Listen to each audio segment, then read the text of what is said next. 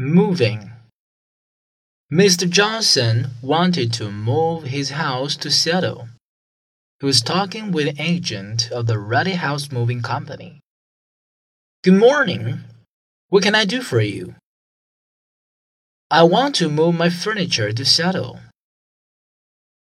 When will you want to move? Next Saturday. Okay.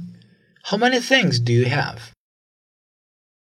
Refrigerator, washing machine, two beds, one wardrobe, two bookcases, one table, and some small things. Then you need a big truck. All right. And what's the charge? $300.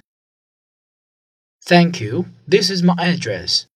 Please arrive on time because I have many things to do.